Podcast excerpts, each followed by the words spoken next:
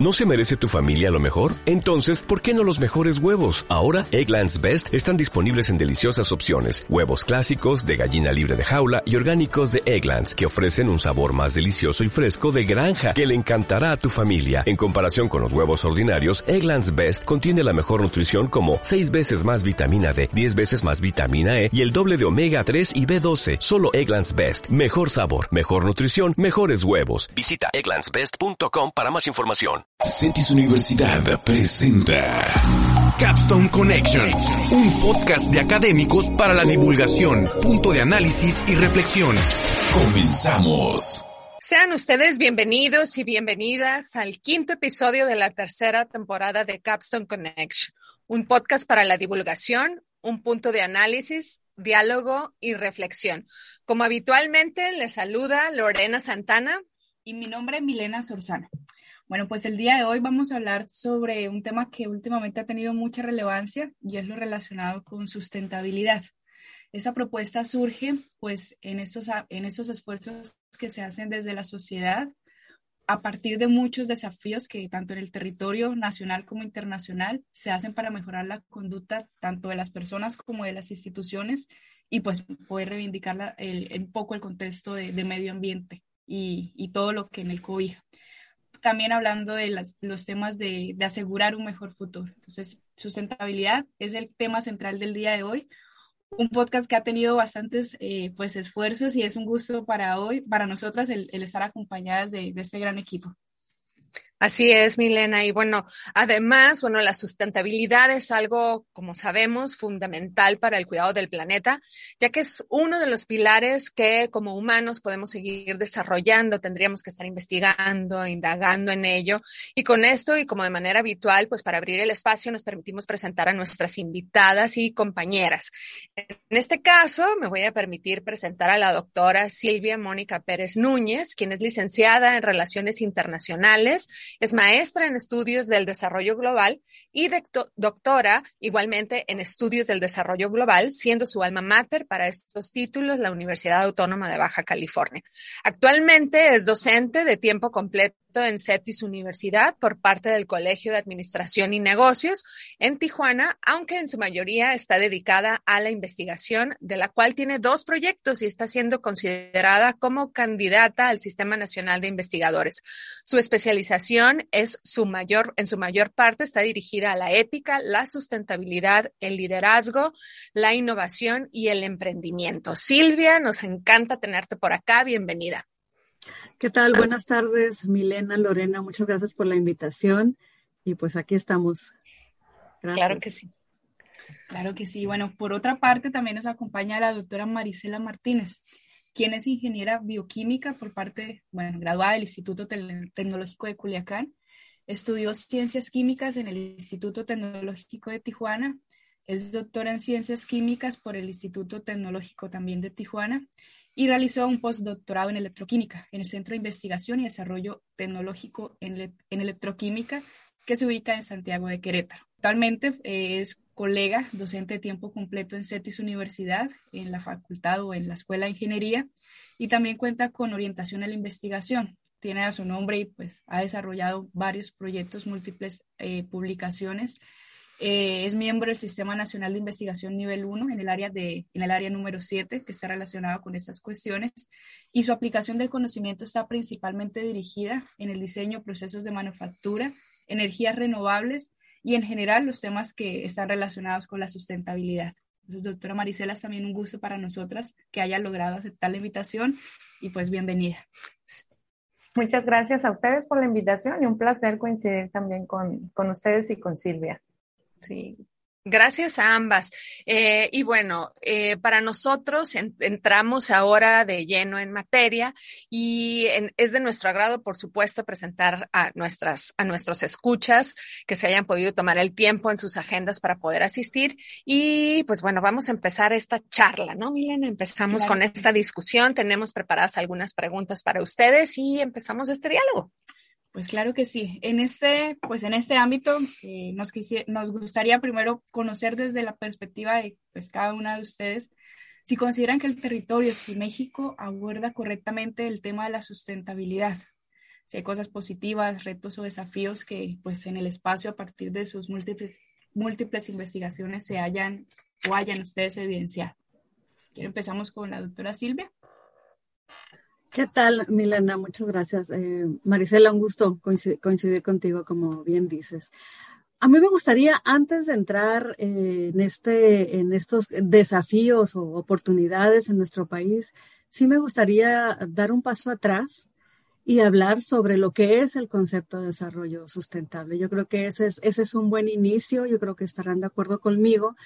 Y es un, concepto, es un concepto que se ha eh, desarrollado, no es nuevo, es algo que se ha construido a través de los años y como bien ustedes decían en su introducción, es a partir de la, de la, de la sociedad, ¿no? De ver eh, qué está ocurriendo en nuestro planeta y se integran eh, pues diferentes actores a buscar una solución, ¿no? Una salida a este comportamiento depredador que tenemos como, como humanidad, ¿no? Entonces, después de muchos esfuerzos que iniciaron en la década de los 70, eh, finalmente a través de Naciones Unidas se convoca a reuniones y se escribe lo que fue el informe Brundtland en 1987. Y en este informe eh, le, dieron ya una definición al concepto y es un desarrollo que satisface las necesidades de la generación presente sin comprometer la capacidad de las futuras para realizar o para satisfacer sus propias necesidades, ¿no? Es decir, es un compromiso presente, pero también es un compromiso futuro. Y digamos que el desarrollo sustentable en este sentido tiene dos objetivos principalmente. Una es vivir dentro de los límites de la naturaleza, ¿no? Porque a través de los años, pues esto hemos ido perdiendo esta noción de que eh, nuestro planeta tiene un límite en todos sus recursos, ¿no? Ese es por un lado. Y el otro objetivo es el bienestar social, eh, pues en su significado eh, más elemental, ¿no?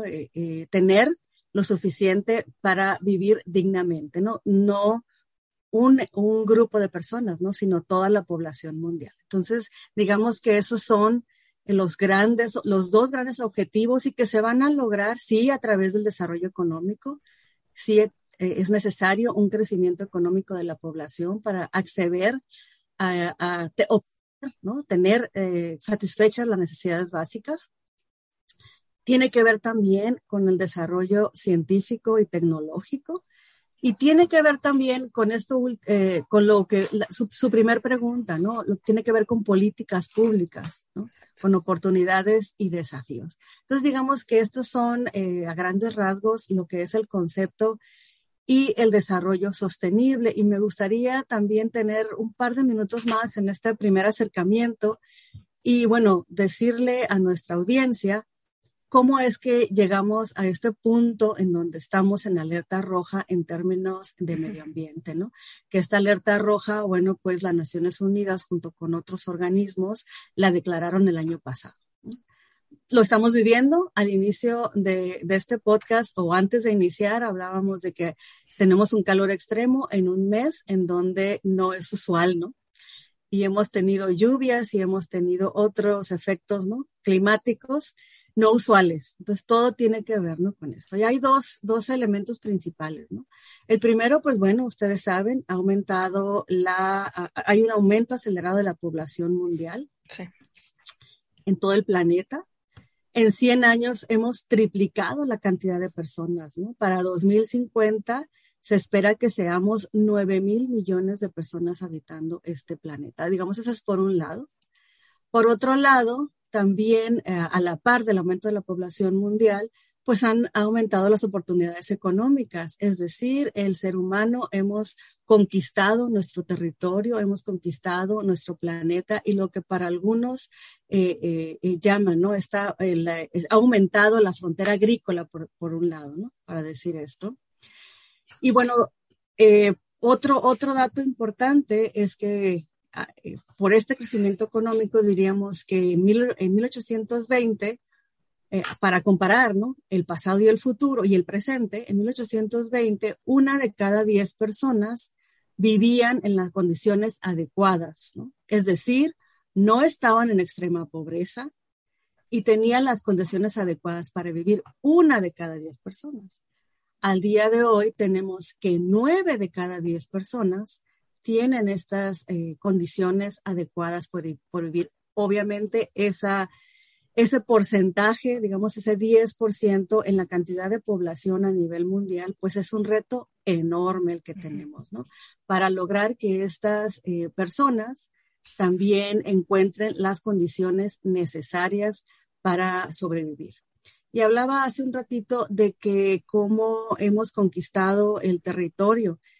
Y bueno, a la par de conquistarlo, pues hemos acabado con nuestros recursos, ¿no? Hemos aumentado las emisiones de carbono que siempre han estado en el planeta, pero que en los últimos años, pues es lo que han ocasionado el cambio climático que estamos viviendo, ¿no? Esta aceleración de emisiones de efecto invernadero que, provoca ¿no? lo que ahora tenemos eh, en temas eh, climáticos en todo el planeta, ¿no? el aumento de la temperatura del planeta, el derretimiento de los polos, el aumento del nivel del mar, la acidificación, bueno, y ahora hasta el sargazo en las costas del Caribe, pues es producto también de todo esto. ¿no? Entonces, tenemos ese escenario, ¿no? Que, me gustaría e, ese primer acercamiento para después hablar, o dejaría a lo mejor a Marisela, no sé, como conocedora también de estos temas eh, hídricos, ¿no? De, de, nuestro planeta, pues que abordamos, abordáramos esta primera parte para después entrar a estas grandes retos, oportunidades, porque hay soluciones, o sea, no es, pareciera un panorama gris, pero hay, cosas que podemos hacer, hay cosas que todavía estamos a tiempo de hacer. buenos datos, ¿no? Nos da Silvia, datos muy interesantes y un poquito de, historia y coincido con ella en, en, el aspecto de lo que debemos entender primero, o sea, ¿qué, es lo que debemos entender primero? Es qué es la sustentabilidad, o sea, qué es lo que nos lleva, qué es lo que conlleva. Entonces, básicamente, la sustentabilidad es en realidad un proceso y que tiene por objetivo encontrar ese equilibrio que nosotros podemos tener en el medio ambiente y en el uso de los recursos. ¿Cómo se vincula esto en México? Si lo podemos vincular con México, claro que sí. O sea, en México podemos hablar de sustentabilidad. es un tema de, de desarrollo y que también es un proceso de desenvolvimiento que influyen en distintas variables, ¿no? Que también ahí comentaba um, Silvia. Entonces, intervienen eh, crecimiento económico, movilidad social, mejoramiento de la población, empleos, ingresos, bienestar social, y así nos podemos seguir enlistando, ¿no? Distintas características. Y em, pudiéramos también comentar que el desarrollo sostenible promueve la prosperidad, oportunidades económicas, un bienestar social, protección al medio ambiente, que es en lo que estamos ahorita preocupados, ¿no? Por, por estos por este medio ambiente que, que, tenemos y que queremos que les quede a nuestros familiares, a nuestros hijos, nietos. Y queremos también crecer juntos, transformando en una sociedad más justa y, y equitativa, ¿no? Entonces, eso es lo que nosotros debemos de, bueno, desde mi perspectiva es lo que debemos de entender, ¿no? Que nos quede claro que es la, la, sustentabilidad para poder hacer algo eh, a favor de esta, ¿no? Y bueno, antes de que se me, que se me olvide, les, les recomiendo, no sé si ya lo han visto, un documental que está ahí en las plataformas que se llama Besando la Tierra y es un ejemplo muy, muy claro de lo que se puede hacer o lo que podemos hacer para remediar, ¿no? Y va relacionado con los cambios de temperatura que, que mencionaba también Silvia, ¿no? Sea, realmente salimos, bueno, salimos en la mañana con chamarra, ahorita ya nos quitamos todo porque está haciendo mucho calor. Ah, pero en la noche también que vamos de regreso a casa, volvemos a la chamarra porque está muy fresco, ¿no? Entonces, estos cambios de temperatura que tenemos todos los días, que también pues se puede relacionar con las enfermedades, ¿no? Que, que podemos, de estos cambios tan bruscos que tenemos todos los días. Sí, así es. Y, queda claro como eh, la audiencia que nos escucha con las explicaciones que dio la doctora Silvia y la doctora Marisela, en que la sustentabilidad es, es, un asunto que tiene varias dimensiones, varias capas que se, a las que nos comprometemos en los distintos, incluso estratos sociales, en donde hay implicaciones en las distintas eh, comunidades, en los distintos eh, efectos económicos y sociales de una región, pero que es un tema que no podemos abordar desde un solo ángulo no lo podemos abordar desde un solo vértice, sino que es multidimensional. En la descripción que, que nos hacen precisamente de qué acciones concretas estamos haciendo en el presente para evitar afectar a futuras generaciones, en esta descripción que hace eh, la doctora eh, Pérez, pues bueno, eso podemos analizarlo desde las implicaciones éticas, ¿no? Que, que tenemos desde nuestros consumos, nuestra práctica diaria, eh, y, y, también obliga a una reflexión interesante, eh, no solo, sobre todo tomando en cuenta que este podcast es de divulgación, bueno, ¿qué acciones concretas hacemos en el presente, en lo individual, para, como decía, ¿no? Hay posibilidades, podemos hacer algún cambio, pero estamos hablando de que también es un proceso, como Marcela lo decía, es un proceso que lleva a la construcción de un equilibrio equilibrio en distintas esferas de, la, de, de, las interacciones humanas, ¿no? De las interacciones humanas con el entorno. Entonces, tomando esto como en cuenta, eh, eh, digamos que la siguiente pregunta podría ir o en la siguiente punto de discusión podría ir, sobre todo estamos hablando de la sustentabilidad, queda claro que ante esta definición, eh, pues es importante, ¿no? Es importante dedicar, es importante eh, empezar a educarnos en ello.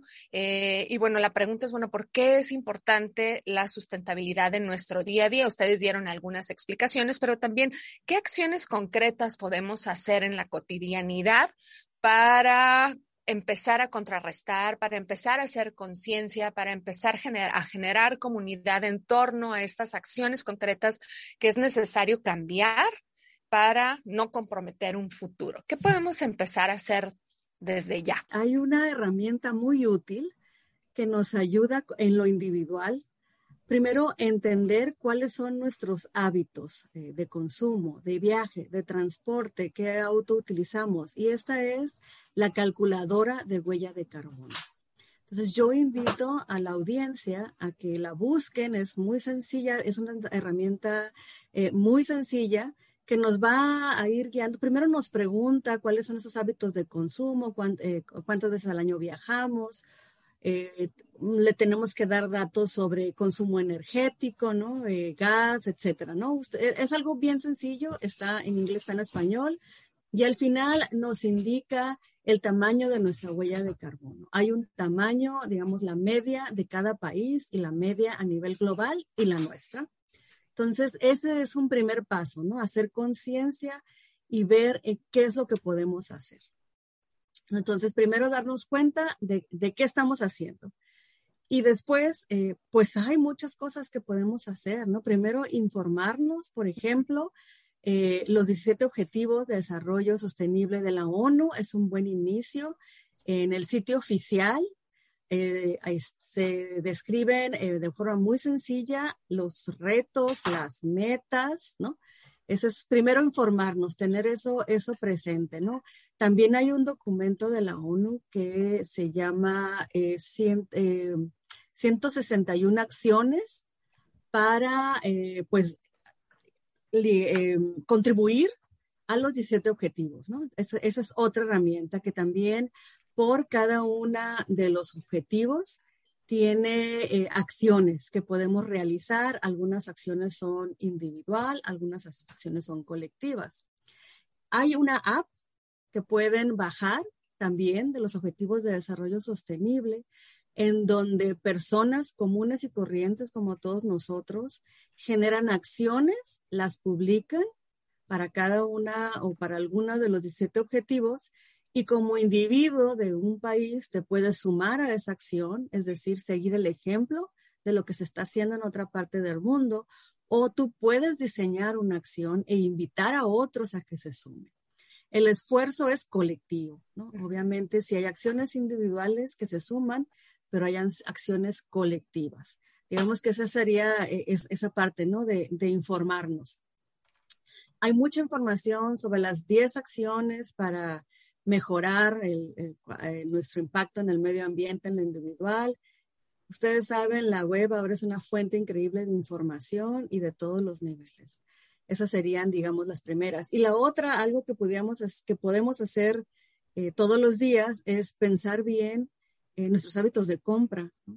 La compra local, eh, la compra de, de, unos artículos y no otros, eh, en los empaques de lo que compramos, eh, nuestras decisiones de, cómo desechar eh, pues lo orgánico, ¿no? Todos los elementos inorgánicos de nuestra casa, hacer un conteo, eso lo podemos hacer también. un tipo, para, para los que estamos en CETES, estamos muy cercanos a lo que es el zero waste. Pero hay una iniciativa también de CETIS eh, a nivel, en este momento, eh, la clase de ser humano y sustentabilidad, que se llama Zero Waste en casa. Entonces, vamos contabilizando por, una, por un, el lapso de una semana, guardando todos esos desechos de todo tipo y hacemos un corte, ¿no? Y pesamos y vemos, y vemos también la manera de lo individual, cómo podemos reducir estos desechos ¿no? que, que, tenemos en esa semana e ir haciendo ¿no? un conteo, llevar una bitácora de cómo podemos ir, ir, ir disminuyendo lo que desechamos. Eso también es un, un, buen punto.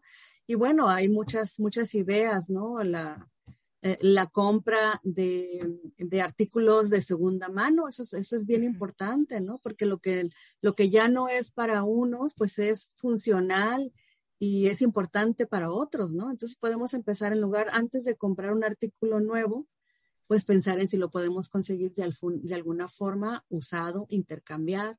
Hay plataformas ya en otros países en donde en lugar de comprar, por ejemplo, una escalera, es una plataforma tipo eh, donde todo mundo pone qué artículos que se utilizan poco de casa tienen y se forma, eh, se hace una georreferenciación de dónde están y cuando tú ocupas algo, pues sabes que a lo mejor a un kilómetro de tu casa alguien te lo puede prestar, ¿no? Entonces, hay esas relaciones también colectivas, ¿no? Que podemos hacer.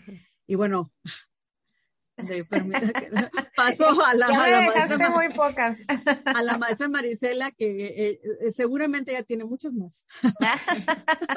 Bueno, coincido con lo de las compras, o sea, los, los hábitos que nosotros tenemos en general son cosas que tenemos que analizar. Eh, con lo de las compras, ¿lo necesitamos? ¿No lo necesitamos? Es muy importante hacer esa separación que, mencionaba Silvia también. Y bueno, eh, desde, desde, así, desde mi persona, en, en, el caso de cuando CETIS empezó con el Zero Waste, entonces yo desde entonces lo llevé a mi casa. Incluso por aquí a veces pues que venían mis hijos, ellos se acostumbraron, ¿no? Porque ya sabían identificar dónde iba cada desecho y en casa lo hacemos igual. Dejamos de usar desechables, eh, aunque toda la familia luego de repente así como que, ¿qué? O sea, ¿no hay desechables? No, no hay desechables. En mi casa ya no hay desechables. Entonces ya, ya, eh, y se fueron acostumbrando, ¿no? Al que, bueno, cuando van a alguna reunión en casa ya no va a haber desechables tengo ahí pues platos, vasos para todos, ¿no? Cubiertos y pues los lavamos. Que también ahí entró un tío, me dijo, bueno, este, regresaron a lo, a lo, que se hacía anteriormente, ¿no? A lavar, ¿no? Y digo, bueno, sí, hay que remediar, hay que ver, también implica gasto de, de agua, pero también es, lo podemos remediar, ¿no? Haciendo distintas este, poniendo las bandejas, que ya pues son distintas recomendaciones, ¿no? Que ya que se pueden hacer con respecto a, a lo del uso del, del agua. Eh, se ha puesto muy de moda también el, el, ir a comprar a estos bazares, donde puedes encontrar de todo y hay cosas muy buenas, cosas muy lindas. Entonces, eso también, básicamente en este aspecto, la recomendación sería eh, revisar los hábitos que tenemos de manera general. Y bueno, también otra cosa que podemos hacer desde casa, que a lo mejor algunas personas ya lo, ya lo hacen, es los desechos, irlos y ponerlo como abono, tipo composta, y ponerlo en las, en las plantas, ¿no? Entonces también de ahí se va nutriendo y ya tenemos también un, jardín o unas macetas preciosas en, en, nuestras casas que nos ayudan también a un poco a remediar estas, esta situación. Pues muchísimas gracias. No sé si han tenido el gusto de leer un libro que se llama Deseo Consumido a partir de las eh, pues, participaciones y, comentarios que ustedes hacen. Y es sobre la historia de un par de reporteras argentinas que durante un año, durante 365 días, deciden hacer un consumo responsable e, inteligencia, e inteligente, reduciendo las compras eh, en todos sus escenarios, excepto los productos básicos de subsistir, y empiezan como a modificar cada uno de los eh, comportamientos que tenían. No compra de regalos, excepto con las cosas que tenían, una revisión del closet, haciendo también compras eh, o, regalos a partir de lo que tenían. Eh, consumo local propiamente, propiciando también las cuestiones de reciclaje, todo ello. Y después del día número 365, pues hacen un análisis, unas conclusiones sobre el nivel de ingreso que, que lograron obtener el ahorro y junto a esto sobre el impacto medioambiental positivo que lograron generar. Los primeros días fueron muy fuertes, pero las conclusiones van muy relacionadas con los que ustedes mencionan, que es repensar el comportamiento de las personas, el comportamiento propio y aunarlo con los esfuerzos colectivos para, para ayudar un poquito desde el espacio de cada persona y que es posible hacerlo. Entonces, muchísimas gracias, doctoras. Aunado a ello y con, con el propósito que es un podcast de, de, de difusión, eh, creo que a veces hay una, ah, como una confusión con dos conceptos, que es sostenibilidad y sustentabilidad. Entonces, aprovechando pues a ustedes expertas, si nos ayudan como con la revisión o con la aclaración o la relación o poca relación que puede haber, creo que todos estaríamos muy agradecidos con ello. Podemos empezar contigo, Maricela. Gracias. Ya le decía, adelante, Silvia. sí, eh, es, importante que mm, eh, los procesos o, que no confundamos esto de sostenible con sustentable, ¿no? Entonces, ahí mm, realmente mm, pudiéramos hacer o hablar de la sustentabilidad o, decirlo, ¿no? La definición, bueno, es un proceso, pero lo importante de la sostenibilidad es mantenerlo, ¿no? Que realmente sea un proceso y que lo podamos mantener para que se pueda ver un cambio, porque si no, realmente no vamos a ver como un cambio notable, ¿no? Si no se mantiene em, en, en, el cambio de hábitos, entonces ahí ya mm, no, no, nos va a salir, ¿no? El, ya sea el conteo que decía mm, Silvia, ¿no? En el caso de, de decir, bueno, voy a, voy a cambiar los hábitos, voy a, mm, voy a estar analizando qué es lo que estoy haciendo para entonces sostener realmente el, el proceso, ¿no? Muchas gracias, doctora Marisela. Y pues en esta medida, no sé si la doctora Silvia quiere algún comentario adicional. Eh, no, básicamente ahí está eh, la diferencia, ¿no? entre uno y otra. Ese es, como decía bien a la maestra Marisela, pues es poder lograr que esto sea eh, duradero, digamos, ¿no? Que, podamos avanzar en el, en el tiempo con, estas, con estos cambios, ¿no? Con estos nuevos procesos o nueva mentalidad. Esa, básicamente ahí está la, la diferencia entre uno y otro, ¿no? que a veces hay, perdón, este, Que, a veces eh, pensamos, eh, como que es que no va a pasar nada porque el que yo no use desechables, por ejemplo, si yo no uso desechables, pero todos usan. Entonces, el que yo no los use no va a cambiar nada. O el que yo traiga mi termo y todos los demás compren botellas de agua, no va a ser el cambio. Pero si vamos con esa cultura, o sea, y, la vamos manteniendo, ¿no? Porque lo puedo hacer un día, ah, bueno, sí, ¿no? Quedó bien. El punto es hacerlo siempre, no nada más eh, decir, ah, bueno, sí lo voy a hacer y me están viendo, lo hago, no me están viendo, no lo hago. Entonces es sostenerlo y, e ir cambiando esos, esos hábitos, ¿no?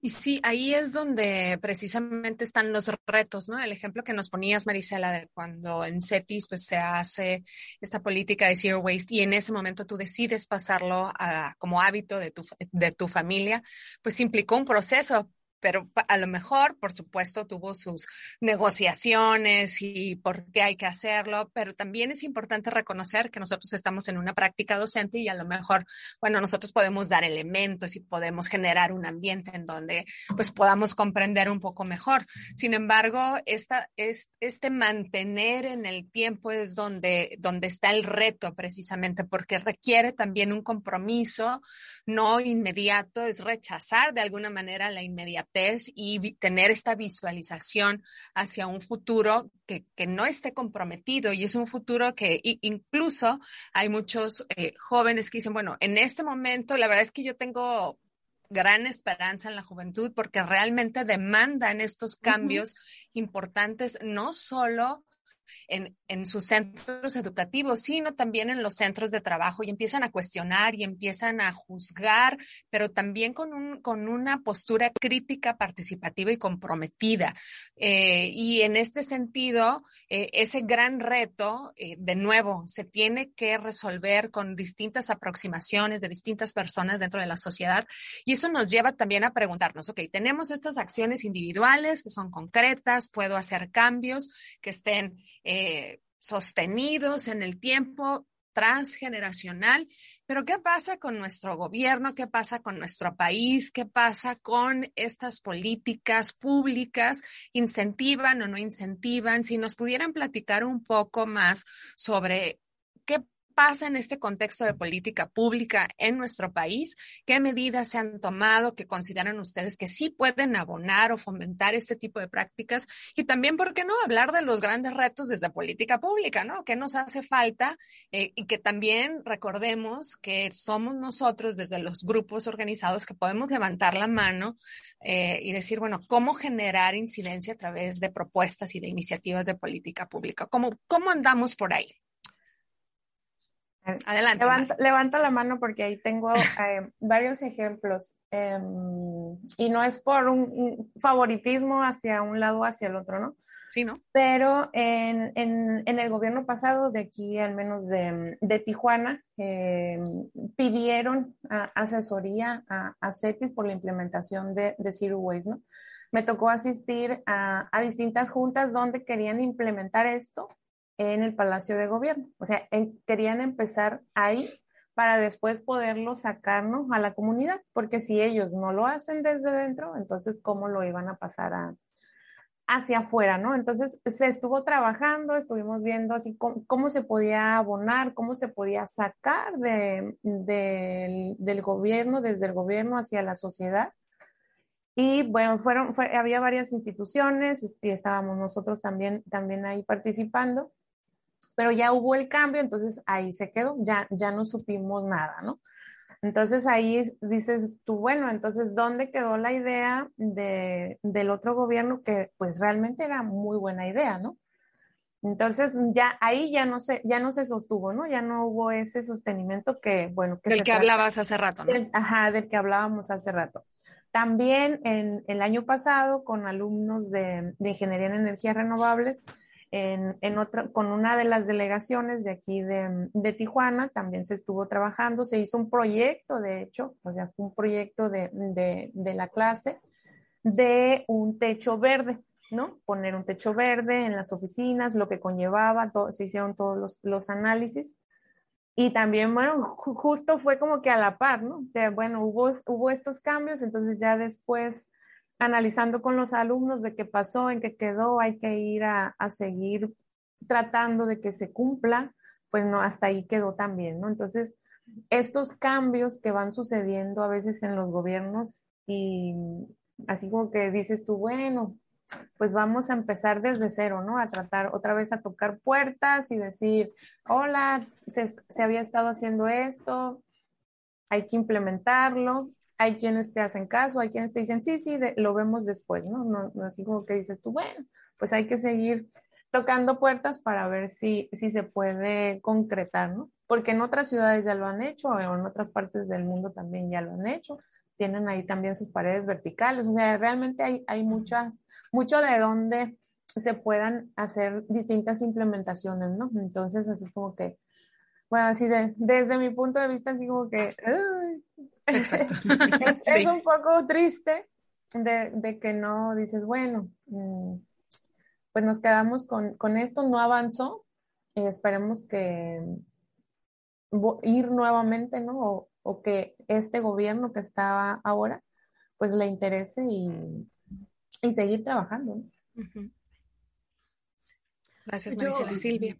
Sí, yo, yo les diría, ¿no? Bueno, como país, pues nos hemos sumado, por ejemplo, a alinearnos a, través de la política pública y las decisiones a, nivel gobierno a los objetivos de desarrollo, ¿no? A los 17 objetivos se han firmado, ha habido eventos, eh, y de repente aparecen en algunos informes, ¿no? Este compromiso de disminuir las emisiones, ¿no? Al, al medio ambiente, etcétera. Hay estos, digamos, firmados estos compromisos. El año pasado se publicó la ley ah, federal sobre economía circular, entonces ya es, ya es un avance, ¿no? Y, y para quienes no, no, no, estén relacionados con qué es esto de economía circular o otra economía más, bueno, algo bien rapidito. La, economía, la economía, digamos, la, la que hacemos eh, normalmente, ¿no? Digamos, convencional, es extraer recursos, producir y desechar, así, linealmente, ¿no? cambio, la economía circular, pues te habla de, eh, de hacer un uso responsable de los, eh, de los recursos, de producir, consumir y después gestionar los residuos y que estos residuos vuelvan a entrar a producirse algo, ¿no? Entonces, que por ejemplo, una vez que terminamos de utilizar eh, de tomar una en una botella de plástico, pues regresarla a, alguien que va a producir algo más con eso, ¿no? Entonces, que en lugar de ser un nuevo recurso, sea un recurso que ya sido usado y que le damos una nueva vida, ¿no? Para algo, un ejemplo, es decir, eh, mejorar, ¿no? O, o de terminar, digamos, con esta producción intensa de desechos, ¿no?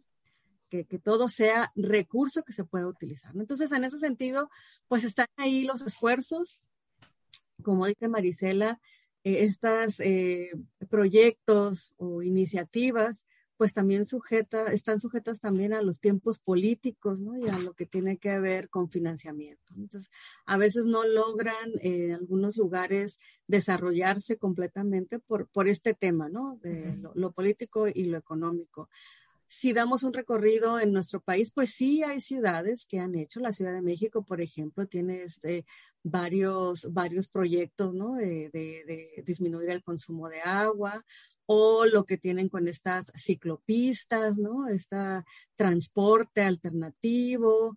Y bueno, se, generan diferentes iniciativas. ¿Son suficientes? Pues no. Necesitamos eh, inmiscuirnos más tener ah, más acciones eh, en lo colectivo, ¿no? y obviamente, pues políticas públicas que propicien, ¿no?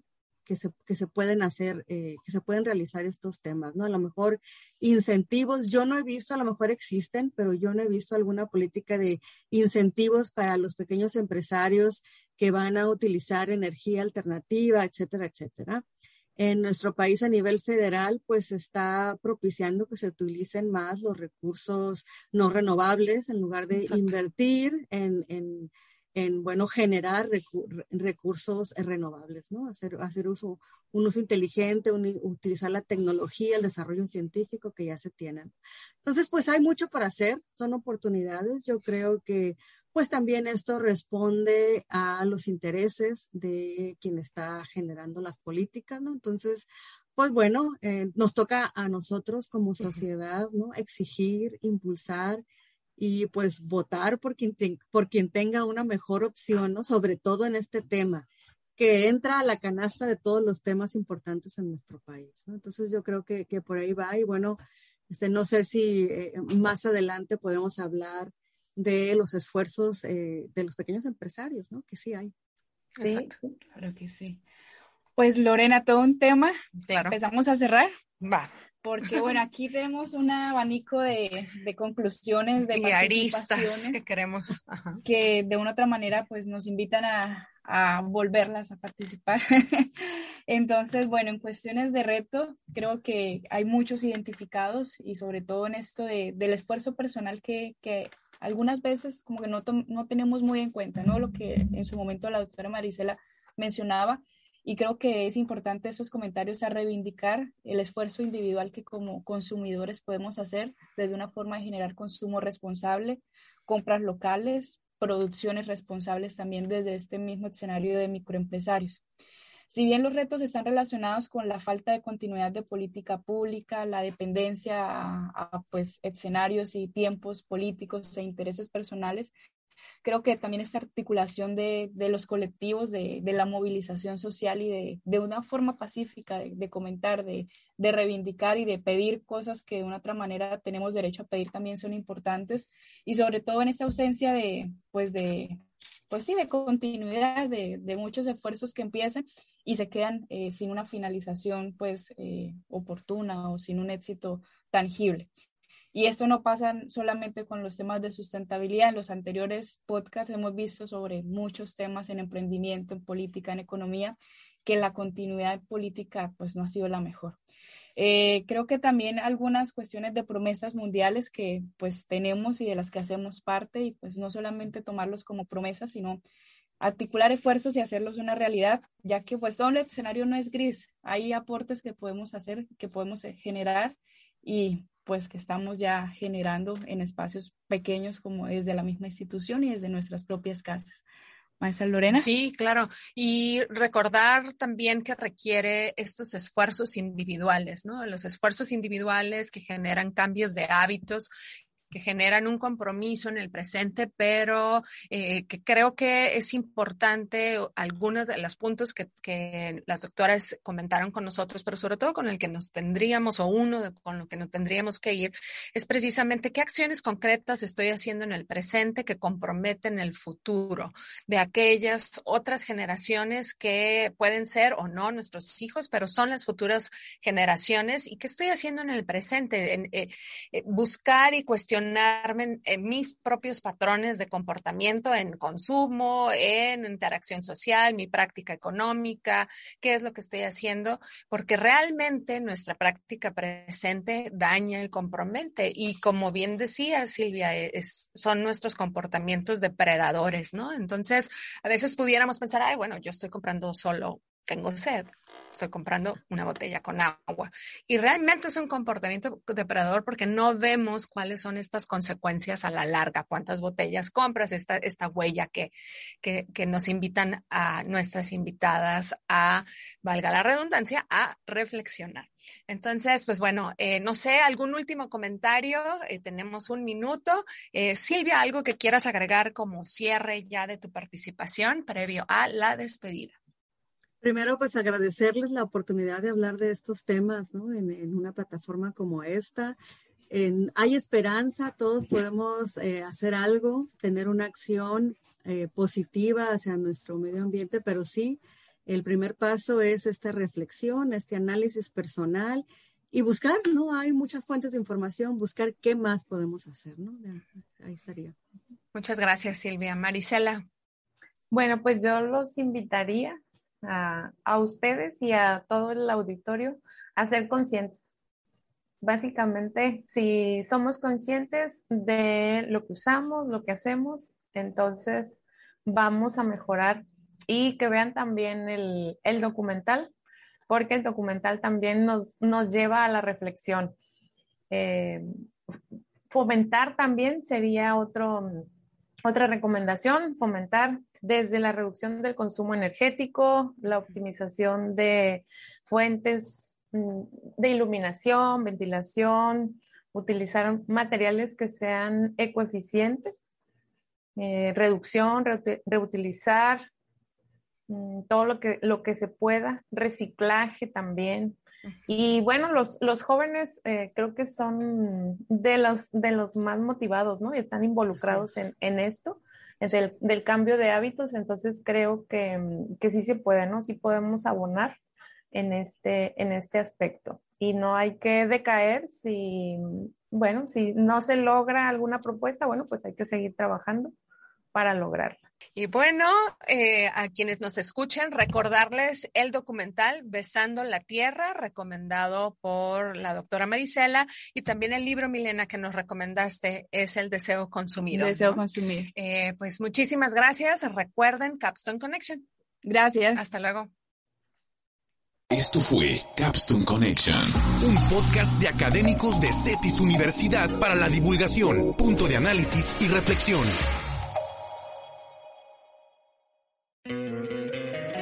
Encantaría tener 100 dólares extra en tu bolsillo? Haz que un experto bilingüe de TurboTax declare tus impuestos para el 31 de marzo y obtén 100 dólares de vuelta al instante. Porque no importa cuáles hayan sido tus logros del año pasado, TurboTax hace que cuenten. Obtén 100 dólares de vuelta y tus impuestos con 100% de precisión. Solo con Intuit TurboTax. Debes declarar para el 31 de marzo. Crédito solo aplicable al costo de la presentación federal con TurboTax Full Service. Oferta sujeta a cambios o cancelación en cualquier momento.